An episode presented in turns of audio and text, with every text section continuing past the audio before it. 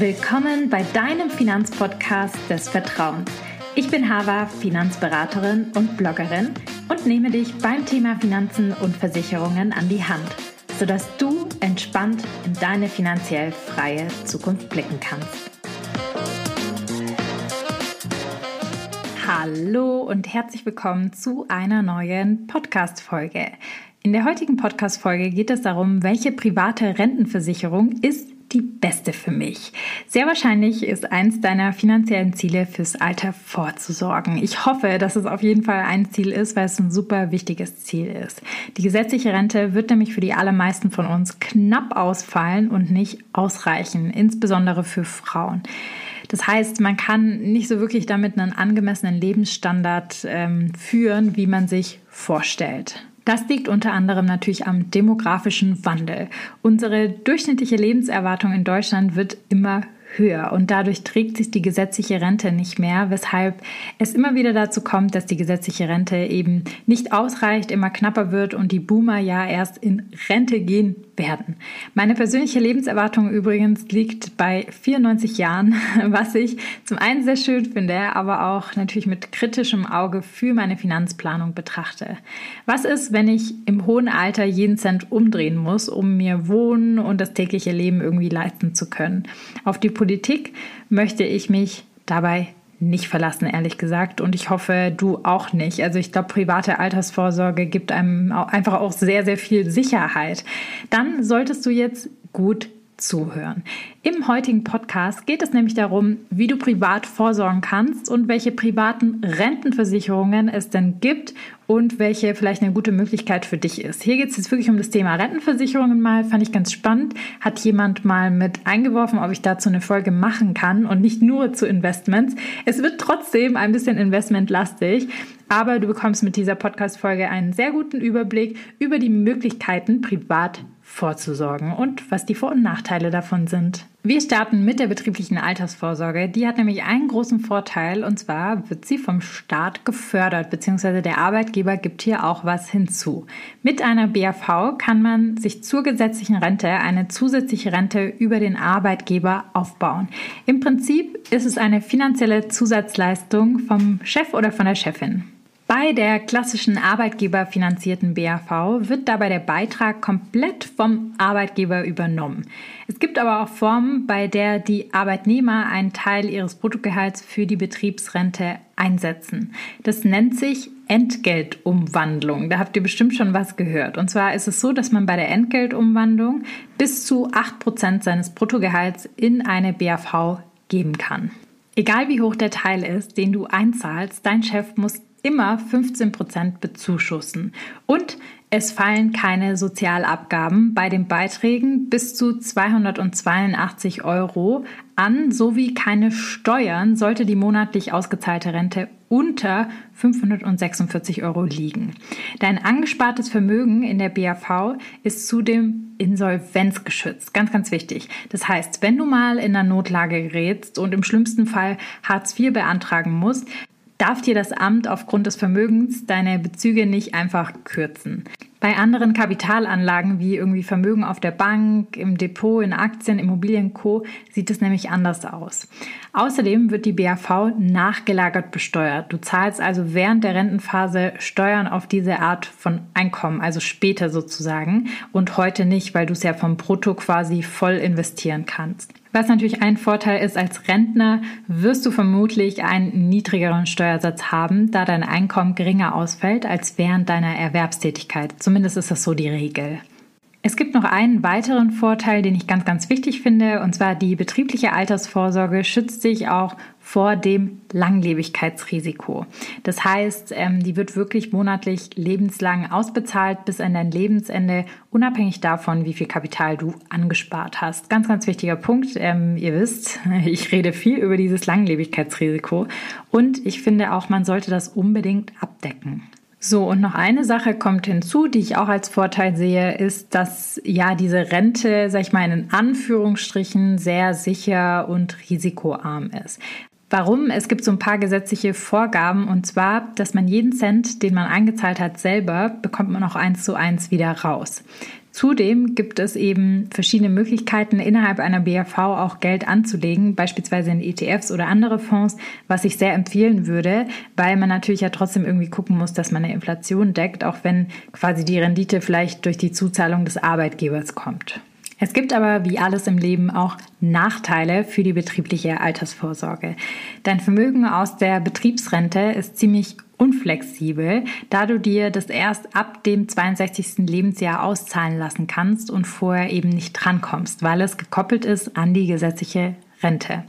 Ein weiterer Nachteil ist, dass man bereits bestehende Verträge nur sehr schwer zu anderen Arbeitgebern mitnehmen kann.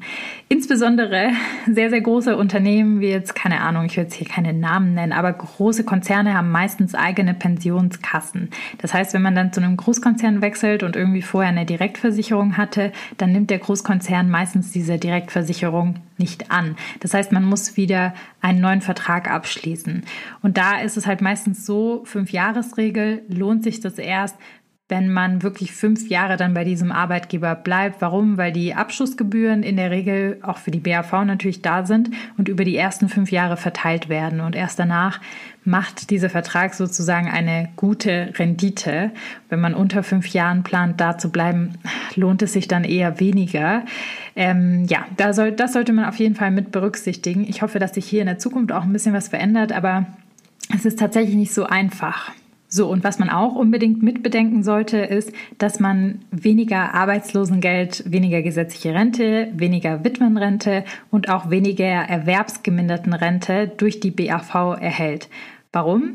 Weil man eben dadurch, dass man vom Brutto investiert, weniger in die Sozialkasse einbezahlt, weil sich ja das zu versteuernde Einkommen erniedrigt. Also sprich, man spart zwar Steuern, man spart auch Sozialabgaben, aber die Sozialabgaben fehlen natürlich dann in der gesetzlichen Rente oder in der Witwenrente, im Arbeitslosengeld oder eben in der erwerbsgeminderten Rente.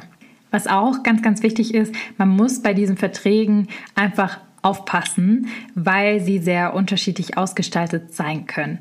Das heißt, es lohnt sich immer einen Blick drauf zu gucken, ist mein Vertrag auch gut, den ich dann habe, oder ist es irgendwie ein nicht so toller Vertrag? Dazu komme ich auch gleich nochmal, wie man das prüfen kann, aber das würde ich auf jeden Fall prüfen. Und es gibt Verfallbarkeitsfristen. Um die 15% Zulage vom Arbeitgeber zu erhalten, muss man mindestens 21 Jahre alt sein und schon drei Jahre im Unternehmen sein, sodass man das auch wirklich mitnehmen kann in diesem Vertrag. Sonst könnte eure Arbeitgeber sagen, dass er das Geld wieder zurückhaben möchte, wenn man beispielsweise früher kündigt. Also es wäre möglich. Ich glaube, die wenigsten Arbeitgeber machen das. Also ich würde sowas nicht machen. Aber es gibt sicher den einen oder anderen Arbeitgeber, der das vielleicht macht. Ähm, ja, da hat er dann auch ein Recht dazu. So, für wen lohnt sich jetzt diese Art von Rentenversicherung? Es kommt ganz auf den Vertrag an und kann man leider pauschal nicht so beantworten. Bei den anderen Rentenversicherungstypen kann ich das ein bisschen pauschaler beantworten, aber hier ist es wirklich mal ein Fragezeichen dahinter. Wichtig ist, dass du dir ein individuelles Angebot von deinem Arbeitgeber erstellen lässt. Dort ist dann genau aufgelistet, wie viel du brutto und netto bekommen würdest und wie hoch das Endkapital am Ende wirklich ist. Danach solltest du nämlich deinen Eigenaufwand ausrechnen, also sprich, wie viel du wirklich netto an Eigenaufwand hast. Meistens ist der Wert schon im Angebot enthalten. Wenn nicht, kannst du ihn dir wirklich selbst ausrechnen, indem du einen Gehaltsrechner hast und das zu versteuernde Einkommen quasi in zwei Optionen rechnest. Es klingt jetzt alles ein bisschen kompliziert, aber keine Sorge, ich habe dazu schon einmal einen Podcast aufgenommen und auch einen Blogartikel gemacht, ähm, geschrieben, wo ich diese Berechnung zeige. Ähm, den würde ich in den Show Notes verlinken, weil dann kannst du es einfach für dich selber ausrechnen. Wichtig ist halt, dass dieser Eigenanteil, die Rendite dann sozusagen, die da rauskommt, die könnt ihr nämlich mit diesem Rechensatz, den ich da zusammengestellt habe, ähm, herausfinden. Bei über zwei Prozent liegt so, dass halt die Inflation Inflation ausgeglichen ist. Sonst wäre dieses Geld besser investiert, wenn man das privat irgendwo anlegt und nicht halt über eine betriebliche Altersvorsorge. So könnt ihr das eigentlich ganz simpel berechnen. Deshalb kann man es pauschal auch nicht so sagen, weil ja jeder auch immer einen anderen Steuersatz hat, andere Steuerersparnisse, jeder einen anderen Nettoaufwand hat und dadurch natürlich ähm, die Rendite wieder ganz anders ausfällt. Verlinke ich in den Shownotes, wie gesagt, und hör und schau es dir gerne mal an, wenn dich das Thema betriebliche Altersvorsorge investiert. Lohnt es sich da reinzuhorchen, auch nochmal, weil ich da nochmal tiefer ins Detail gehe und sich die Berechnung auch mal zu Gemüte zu führen. So, kommen wir zur nächsten Form der privaten Altersvorsorge, der Riester-Rente. Auch diese Rente wird unter bestimmten Voraussetzungen vom Staat gefördert. Welche sind es? Ähm, man muss mindestens 4% seines Bruttovorjahreseinkommens in den Riester-Vertrag einzahlen, um die Grundzulage pro Person von 175 Euro jährlich zu erhalten. Jetzt kommt der Knüller, was ganz gut ist. Für jedes Kind, das nach 2008 geboren wurde, erhält man nochmal jährlich 300 Euro Zuschuss, wenn das Kind kindergeldpflichtig ist. Ähm, wenn das Kind vor 2008 geboren worden ist, dann sind es nur noch 185 Euro pro Jahr. Zudem fördert der Staat Berufseinsteiger. Bis zum 25. Lebensjahr bekommt man einmalig nochmal 200 Euro in diesen Vertrag einbezahlt von Mutter- oder Vaterstaat. Und es sind Steuererstattungen von bis zu 2100 Euro möglich. Aber das ist dann wirklich nur der Fall für sehr, sehr Gutverdiener, dass man da wirklich eine gute Steuererstattung hat. Und für sehr, sehr Gutverdiener, einmal vorweggenommen, lohnt sich die Riester-Rente jetzt nicht so bolle, würde ich mal insgesamt sagen. Da gibt es andere Formen, die besser funktionieren von Rentenversicherungen. Vorteile von der Riester-Rente. Wie bei der BAV auch ist Riester insolvenzgeschützt. Und diese Rentenform ist ja auch wieder sehr, sehr sicher. Hier darf nämlich nichts irgendwie angelegt werden. Man bekommt eins zu eins wieder das raus. Plus die staatlichen Zulagen, was man eingezahlt hat, muss auch ausbezahlt werden. Was jetzt auch nicht so gut ist für die Ausgestaltung von Riester, weil man ja gar keine Zinsen mehr bekommt, Garantiezins. Deshalb lohnen sich diese Verträge zum Teil nach Kosten gar nicht mehr, weil halt in den Verträgen nichts angelegt werden darf. Also die Ausgestaltung per se ist aktuell ein bisschen problematisch in so Niedrigzinsphasen. Es gibt hier ein bisschen mehr Flexibilität als bei der betrieblichen Altersvorsorge. Und zwar kann man zum Renteneintritt sich 30 Prozent von diesem angesparten Betrag einmalig auszahlen lassen und der Rest wird dann wirklich als monatliche Rente verrentet. Auch die Riester-Rente wird nachgelagert besteuert. Man muss also erst während der Auszahlungsphase Steuern drauf zahlen. Das heißt, auch hier investiert man quasi brutto das Geld ähm, und bekommt Steuern zurück und muss dann im Alter darauf Steuern bezahlen. Und auch hier hat man den Vorteil natürlich, dass man in der Regel in der Rente einen niedrigeren Steuersatz hat. Kommen wir zu den Nachteilen. Die Riester-Rente ist nicht ganz zu Unrecht oft als Negativbeispiel in den Schlagzeilen. Warum eigentlich? Also ähm, zum einen hat Riester leider sehr, sehr hohe Abschluss- und Verwaltungskosten, die die Rendite einfach krass schmälern. Die Kosten sind für Normalbürger auch zum Teil sehr intransparent. Ich bin ganz ehrlich, als Finanzberater, selbst für uns sind die Kosten manchmal so intransparent bei Riester geregelt. Also das ist der Wahnsinn einfach nur. Außerdem sollte man den Vertrag immer im Blick behalten. Warum? Weil man halt seine Lebenssituation auch melden muss, wie zum Beispiel eine Gehaltserhöhung, dass man Familienzuwachs bekommen hat und Co., weil es halt diese 4% Bruttoregel gibt, dass der Eigenbeitrag berechnet wird und natürlich die Zulagen durch die Kinder hinzukommen. Und die Riester-Rente ist in der Auszahlung ja, unflexibel, würde ich sagen, weil dein Vermögen halt einfach nur als monatliche Rente ausbezahlt werden kann und eben nur diese 30 Prozent möglich sind als Auszahlung, als Einmalauszahlung zu Beginn der Rente. So, für wen lohnt sich Riester denn überhaupt eigentlich noch, ist die große Frage. Ich würde sagen, für Familien mit mindestens zwei Kindern oder Alleinerziehenden ähm, lohnt es sich, weil die Zulagen einfach relativ hoch ist und durch die Zulagen die Rendite gemacht wird. Das heißt, der Sparanteil selber ist relativ gering und der Vertrag kann dann einfach laufen mit so einem Mini-Sparbeitrag und man bekommt dicke Zulagen und das kann man auf jeden Fall nutzen für sich. Wenn aber alles andere der Fall ist, also man gut verdient und trotzdem viele Kinder hat, würde ich es nochmal genau prüfen, weil dann lohnt es sich eher nicht. Und ähm, auch für junge Leute und so, das lohnt sich einfach insgesamt nur für diese Zielgruppe, würde ich sagen. Also wirklich geringes Gehalt hat, viele Kinder, dann macht das absolut Sinn. Ansonsten würde ich eher sagen, Finger weg von Riester, bevor es nicht reformiert wird nochmal. Ähm, ich glaube ja an eine Reformierung aus der Politik und ich habe die Hoffnung noch nicht aufgegeben, weil das zum anderen auch im Koalitionsvertrag mit drin stande. Ich bin aber gespannt, ähm, wie sich das entwickelt, was da noch so die nächsten drei Jahre auf uns zukommen wird oder ob das überhaupt nochmal adressiert wird. Ich finde es auf jeden Fall wichtig und es würde mich sehr freuen. Und ich glaube, viele andere Zuhörerinnen und Zuhörer würde es natürlich auch sehr freuen, wenn man hier nochmal ein Update hat bei Riester.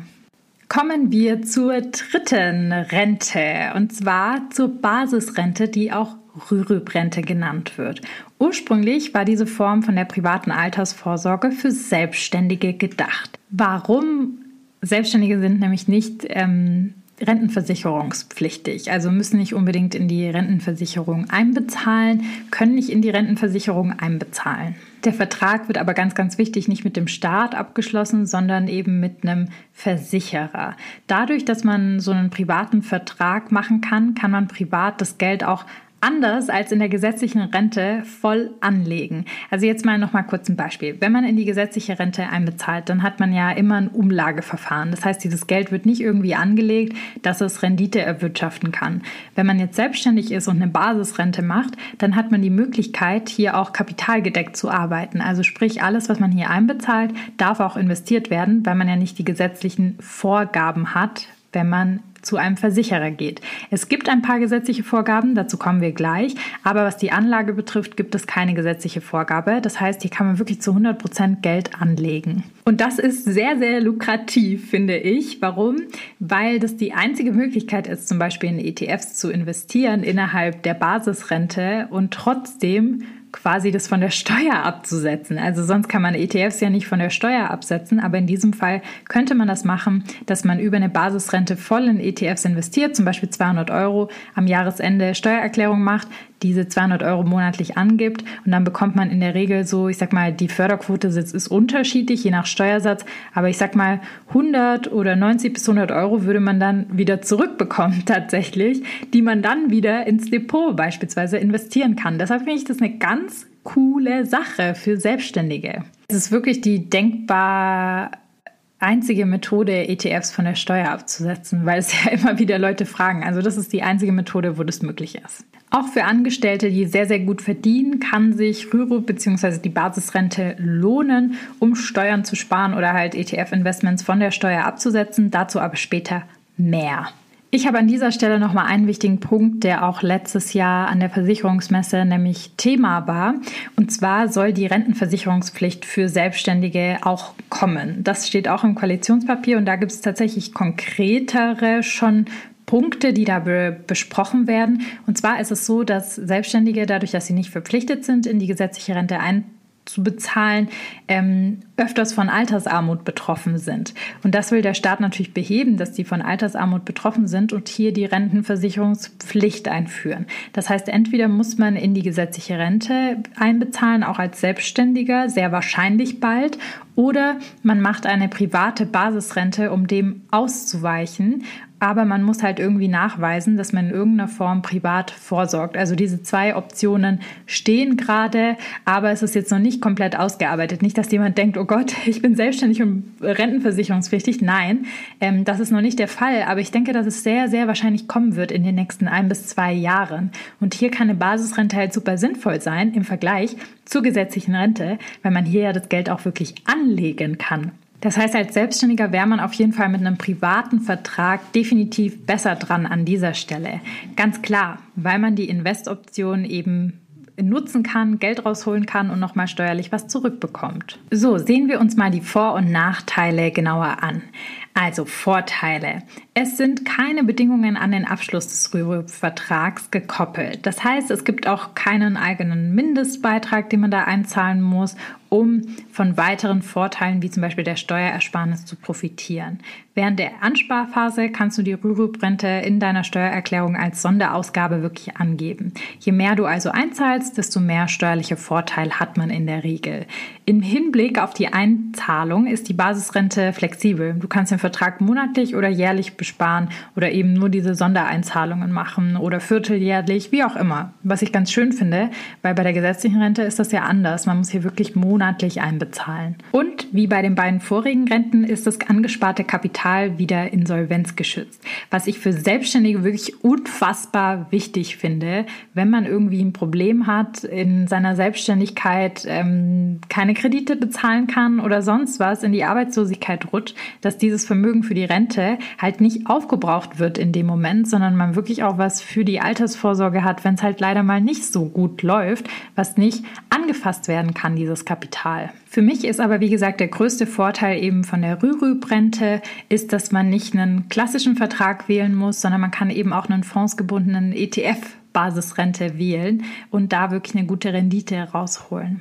Und auch hier, wie bei den anderen Rentenformen, ist es so, dass die Besteuerung nachgelagert stattfindet. Das heißt, du zahlst während der Auszahlungsphase dann Einkommenssteuer. Deshalb bekommt man die Steuer ja sozusagen vorher zurück. Wenn man das steuerlich ansetzt, bekommt man ja einen Betrag über die Steuererklärung wieder zurück.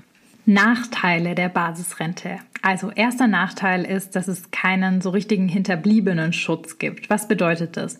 Weil es ja so gestaltet ist wie bei der gesetzlichen Rente, wo das genauso ist, ist es folgendermaßen. Also wenn man die gesetzliche Rente kann man auch nicht einfach vererben. Wenn man jetzt versterben würde, geht das an den Ehepartner. Wenn man kindergeldpflichtige Kinder hat, dann bekommen die noch eine Waisenrente, wenn sie kindergeldpflichtig sind. Aber ab dem Zeitpunkt, wo sie nicht mehr kindergeldpflichtig sind, dann bekommen sie auch nichts mehr aus der eingezahlten gesetzlichen Rente raus. Und so ist es bei der Rührüb-Rente auch. Dadurch, dass sie halt quasi wie die gesetzliche Rente funktionieren soll, ist es halt wirklich so, dass dieses Geld nur vererbt werden kann an den Ehepartner oder an kindergeldpflichtige Kinder. Anders geht es leider nicht. So, dann sind wir beim Thema Flexibilität nochmal. Und zwar, klar, es ist flexibel in der Einzahlung, wann man was einbezahlt und wie viel man einbezahlt. In der Auszahlung ist es aber leider nicht so flexibel. Auch hier, wie die gesetzliche Rente, weil es ja so funktionieren soll, man kann die Basisrente wirklich nur als monatliche Zahlung beziehen. Man kann hier keine Einmalzahlungen machen, sondern wirklich nur als monatliche Rente, wenn man in der Rente ist.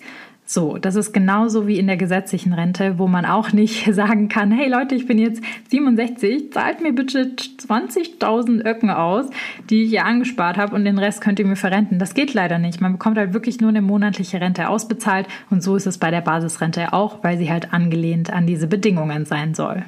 Und ich muss an dieser Stelle auch mal den Gesetzgeber verteidigen, dass ich dieses System auch gut finde, dass man eben so ein bisschen ein Zwangssparen hat und es monatlich ausbezahlt bekommt, weil es gibt so viele Studien, die halt zeigen, dass viele Leute A, es gar nicht schaffen, zu sparen und fürs Alter vorzusorgen, wenn es keine gesetzliche Rente gäbe und B, das Geld schon früher auf den Kopf hauen würden und dann vielleicht gar keine monatliche Rente mehr ausbezahlt bekommen. Und wenn das der Fall ist und wir alle total arm sind im Rentenalter, dann ähm, hätten wir einfach auch ein politisches Problem und das ist nicht das Interesse der Politik, sondern sie will, dass es uns langfristig gut gibt und deshalb gibt es halt dieses System wirklich von einer monatlichen lebenslangen Rente, auch unabhängig davon, wie viel man einbezahlt hat.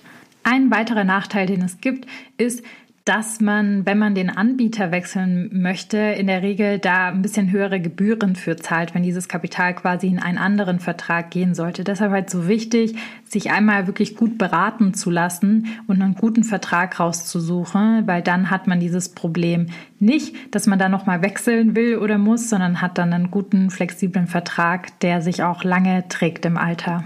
Für wen lohnt sich die Basisrente denn jetzt eigentlich? Also meine grobe Rechnung. Der Trick bei der Rürup oder Basisrente ist nämlich, dass Einzahlungen von bis zu 23.000 Euro jährlich 86 Prozent von der Steuer abgesetzt werden können. Das heißt, Selbstständige, die nicht in ein Versorgungswerk einzahlen, können zum Beispiel zum Jahresende einen größeren Betrag einzahlen und so den Steuerabzug fürs Jahr maximieren, also ihre Steuern minimieren.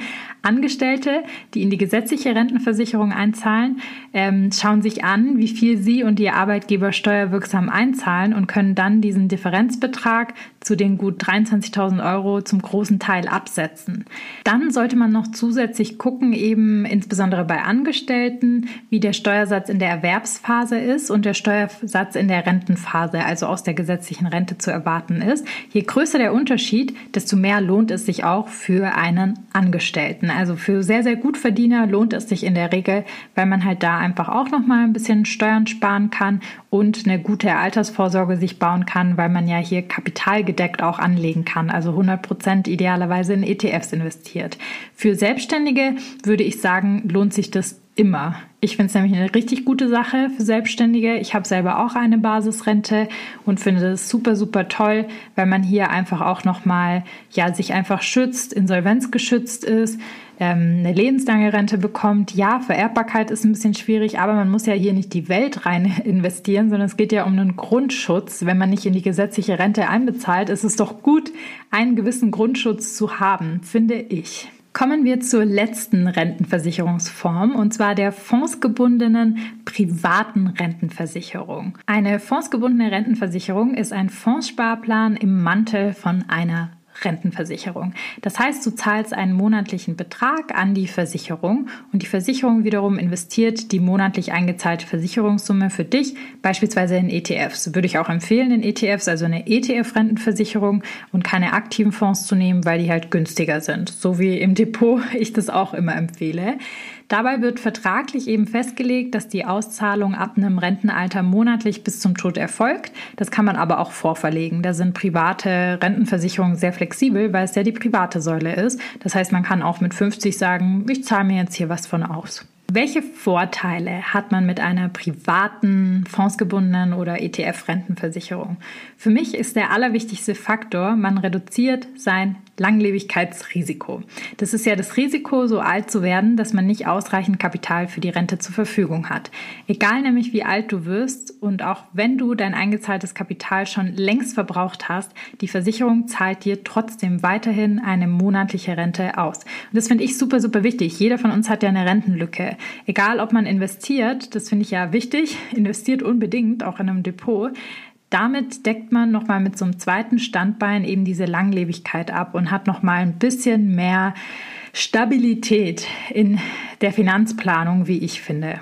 Der zweite Vorteil, den ich sehe jetzt auch im Vergleich zum Depot, ist das Ablaufmanagement. Wenn man jetzt innerhalb von einem Depot ist, dann muss man sich ja Gedanken machen, wie man dieses Geld verrentet für sich, wenn man, sage ich mal, in ETFs investiert im Depot für die Altersvorsorge. Das heißt, du musst dir Gedanken machen, wie kriege ich daraus eine monatliche konstante Rente raus. Dafür macht man sogenannte Entnahmepläne. Da gibt es verschiedene Entnahmepläne, die man machen kann und die auch unterschiedlich alle sind. Manche sind ein bisschen sicherer, manche sind weniger sicher. So, und das muss man in der ETF-Rentenversicherung nicht. Das macht nämlich der Versicherer für dich. Der schichtet um fünf Jahre, bevor du in Rente gehst, sodass du wirklich auch eine konstante lebenslange Rente rausbekommst. Außer du möchtest einen investmentorientierten Bezug. Aber in der Regel, sage ich mal, der konventionelle Bezug ist wirklich dieses Umschichten. Und das finde ich sehr, sehr gut und wichtig, weil man kann ja, also bevor man in Rente gehen, auch nicht vorhersehen, ob jetzt der nächste Börsencrash um die Ecke kommt. Das heißt, so schichtet man auch, sage ich mal, gut und richtig und professionell auch um, bevor man in Rente geht, so dass man sich da keine Sorgen machen muss, was die Auszahlung wirklich anbelangt. Und was ich immer noch gerne hinzusage, ich bin mir manchmal nicht so ganz sicher, ob man sich vielleicht überschätzt, ich weiß es nicht. Ich weiß nicht, wie fit man noch in dem Alter 65, 66, 67 ist, wenn man dann in Rente gehen möchte, geistig, sage ich mal, dass man sich da noch Entnahmepläne macht und daran denkt, also da ist, glaube ich, jeder ganz unterschiedlich, aber das würde ich halt einfach mal mit bedenken. Ein weiterer Vorteil ergibt sich tatsächlich bei der privaten Form der Rentenversicherung in den Steuervorteilen. Per Sozialgesetzbuch gilt die ETF-Rentenversicherung als private Vorsorge und wird anders versteuert als ist das Depot. Es fallen nur auf den Ertragsanteil Steuern an. Was ist der Ertragsanteil? Beispiel, du hast 1000 Euro angelegt und davon sind 500 Euro Ertrag. Dann wird nur der Ertrag von 500 Euro besteuert und das mit deinem persönlichen Steuersatz. Und wir wissen ja, dieser wird in der Rente geringer ausfallen. Wenn das im Depot wäre, dann müsste man hier auf jeden Fall 25% Kapitalertragssteuer drauf zahlen, plus eben noch Solidaritätszuschlag und Kirchensteuer. Wenn man da noch drin ist, kommt man auf so knapp leicht über 26% Außerdem werden diese Steuervorteile gestaffelt, je nachdem, wann man in Rente geht. Geht man jetzt mit 63 in Rente, werden nur noch 20 Prozent von diesem Ertragsanteil mit dem persönlichen Steuersatz besteuert. Also von diesen 500 Euro als Beispiel nur noch 20 Prozent mit dem persönlichen Steuersatz. Mit 64 Jahren müssen nur noch 19 Prozent des Ertragsanteils versteuert werden. Im Alter von 65 bis 66 sind es nur noch 18 Prozent und mit 67 sind es nur noch 17 Prozent vom Ertragsanteil. Das heißt, es ist, lohnt sich, es ist lukrativ, auch steuerlich gesehen tatsächlich, wenn wenn man es aber natürlich aushält, bis 63 zu warten, bis man in Rente geht. Macht der Gesetzgeber natürlich nicht ähm, umsonst so, weil er natürlich möchte, dass man hier wirklich private Altersvorsorge macht und keinen Vermögensaufbau und das quasi wirklich für die Rente macht und nicht das Geld schon vorher rausnimmt, weil man diese Steuervorteile hat. Deshalb koppelt er natürlich die Steuervorteile an das Alter, ganz klar. Finde ich aber in Ordnung, also weil es ja dieses Ziel erfüllen soll. Im Vergleich zu den anderen Rentenversicherungen gibt es einen Pluspunkt in der Vererbbarkeit. Die ETF-Rentenversicherung, dadurch, dass sie sich in der privaten Säule befindet, ist voll vererbbar. Egal, ob man in der Ansparphase verstirbt oder in der Auszahlungsphase. Alles wird voll vererbt nach der gesetzlichen Erbfolge. Das heißt, es geht nichts verloren, wenn man irgendwie keine kindergeldpflichtigen Kinder oder Ehepartner oder sonst was hat. So, auch die ETF-Rentenversicherung hat Nachteile. Und zwar einmal die Flexibilität in der Ein- und Auszahlung. Also die Steuervorteile hat man natürlich erst, wenn man ab 62 diese Auszahlung wählt. Wenn man vorher Auszahlungen macht, das geht in der Regel, ist aber ein bisschen beschränkter als im Depot in der ETF-Rentenversicherung, dann muss man volle Kapitalertragssteuer auf den Ertrag bezahlen, weil man ja Vermögensaufbau drüber gemacht hat. Insgesamt sind die Verträge aber mittlerweile ganz flexibel, was, sage ich mal, so die Einzahlungshöhe angeht, dass man hoch und runter gehen kann mit den Beiträgen, dass man auf den Mindestbeitrag gehen kann. Und der Mindestbeitrag liegt bei den meisten Versicherern auch bei 25 Euro im Monat. Also da kann man easy dann hoch und runter gehen. Sollte man auf jeden Fall seinem Berater sagen, was einem da wichtig ist, wie viel Flexibilität man möchte. Was auch ganz schön ist, du kannst eigentlich ganz simpel und easy entscheiden, ob du eine monatliche Rente haben willst. Hier ist natürlich der Vorteil quasi von der lebenslangen Rente da, aber du kannst auch einmal Kapital rausziehen, du kannst auch Teilkapitalauszahlungen machen. Wenn man die monatliche Rente wählt, muss man aufpassen, nicht jeder Versicherer hat dann nochmal die Möglichkeit, dass man hier sich einmal Zahlungen ausbezahlt, wenn man zum Beispiel im Pflegefall ist oder so und nochmal Geld braucht. Hier dann einfach aufpassen, beraten lassen, ganz, ganz wichtig und das nochmal mit anmerken, weil hier gibt es tatsächlich so ein paar Unterschiede. Kann also ein Nachteil sein, muss aber nicht bei jeder ein Nachteil sein. Für wen eignet sich denn jetzt zum Beispiel die ETF-Rentenversicherung oder eine fondsgebundene Rentenversicherung? Also für denjenigen, der noch 10 bis 15 Jahre bis zur Rente hat, eignet es sich auf jeden Fall, weil die Versicherungssumme in ETFs angelegt wird, unterliegt der Beitrag natürlich auch Schwankungen an der Börse. Deshalb sollte man halt zumindest diese 10 bis 15 Jahre mitbringen. Je länger man anlegt, desto besser. Da es ja aber für die Rente gedacht ist, gehe ich immer davon aus, dass es langfristig ist. Auswertungen von den letzten 100 Jahren haben eben ergeben, dass der DAX immer positiv performt, wenn eine Haltedauer von 10 bis 15 Jahren wirklich eingehalten wird. Das heißt, man kann dann nur noch eine positive Rendite machen. Wenn man diese Grundvoraussetzungen mitbringt, dann lohnt sich eine ETF-Rentenversicherung tatsächlich für jede Privatperson sehr, sehr gut, weil man eben hier investiert und gleichzeitig das Langlebigkeitsrisiko abdeckt. Und auch die Kosten für so einen Vertrag können ganz gut gesteuert werden, indem man zum Beispiel einen Honorartarif möchte anstatt einen Provisionstarif. Da kann man auch einfach Bescheid sagen zu seinem Berater, was man da möchte und quasi die Provision vorab bezahlt als Honorar. Dann sind die Kosten hier super überschaubar und ähm, sehr, sehr im Zaum, finde ich. Im Vergleich zum Depot ist das wirklich nicht viel, viel mehr, was man da bezahlt. An dieser Stelle natürlich nochmal kurze Eigenwerbung. Auch bei uns kannst du dich zum Thema Basisrente, ETF-Rentenversicherung und so weiter beraten lassen. Dabei schauen wir uns die oben genannten Dinge zusätzlich auch zum Beispiel an, wie viel Rente du womöglich brauchst und checken auch, wie hoch deine Rentenlücke ist. Wir gehen hier nochmal ganz, ganz tief auch ins Detail natürlich bei den Tarifen, bei den unterschiedlichen Tarifen, bringen auch immer mindestens drei Tarife mit ins Gespräch, so dass man hier vergleichen kann, du Vor- und Nachteile kennst, weil es gibt halt leider nicht die eierlegende Wollmilchsau und deine Entscheidung so ganz easy fällen kannst und da wirklich gut durchgeführt wirst. Unsere Google-Bewertungen sprechen auch für sich. Da kannst du auch mal reinschauen. Da gibt es ganz, ganz viele Erfahrungsberichte von Kundinnen und Kunden. Also einfach mal reinschauen. Und wenn dich das Thema interessiert, private Rentenversicherung in Form von ETFs oder Basisrente etc., einfach einen Beratungstermin in unserem Terminbuchungssystem ausmachen. Und das Erstgespräch ist immer kostenlos. Also einfach ausmachen, reinklicken. Ich freue mich über jeden, den ich in der Beratung vielleicht wiedersehe. Und den Link dazu findest du in den Show Notes. Kommen wir jetzt zu einem Fazit. Ich weiß, das war jetzt eine ganz intensive Podcast-Folge und ich bin mega, mega happy, dass du jetzt bis zum Schluss hier durchgehört hast. Das war wirklich krass geballte Information. Kann ich verstehen. Wenn du noch mal was nachlesen möchtest, kann ich unbedingt empfehlen, einfach in den Blogartikel zu gehen, da noch mal komprimiert nachzulesen, wenn das irgendwie zu schnell ging in der Folge und sich zu informieren.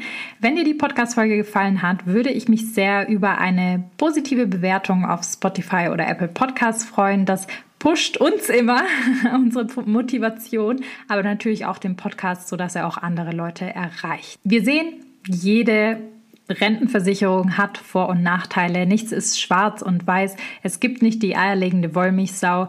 Das ist meine Meinung dazu. Ich würde nichts verteufeln. Für den einen oder für den anderen macht das mehr Sinn, für den anderen das mehr Sinn. Aber ich finde durchaus, dass Versicherungen eine schöne Anlageform sind, um fürs Alter wirklich Geld anzusparen und seine Rentenlücke abzudecken. Deshalb würde ich das Thema nicht komplett unter den Teppich kehren und irgendwie verdrängen, wie es manche Finanzblogger leider fälschlicherweise tun. Ich glaube, weil sie sich einfach nicht so gut auskennen in dem Metier.